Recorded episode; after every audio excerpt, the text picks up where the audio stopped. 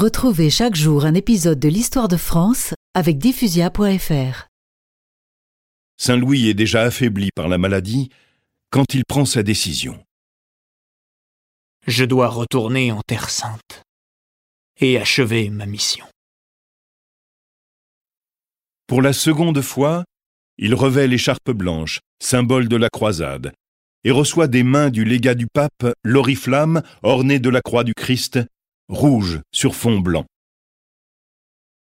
Nous sommes le 14 mai 1270.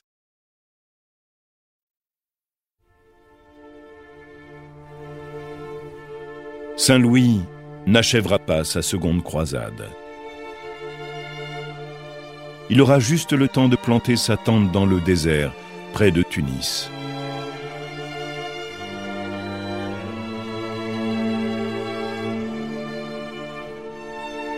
Terrassé par la peste, allongé sur son lit, pendant cinq jours, il se tait.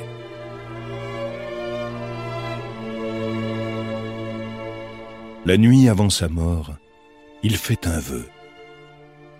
Sire Dieu, faites que nous puissions mépriser les richesses de ce monde et que nous n'ayons pas peur devant le malheur.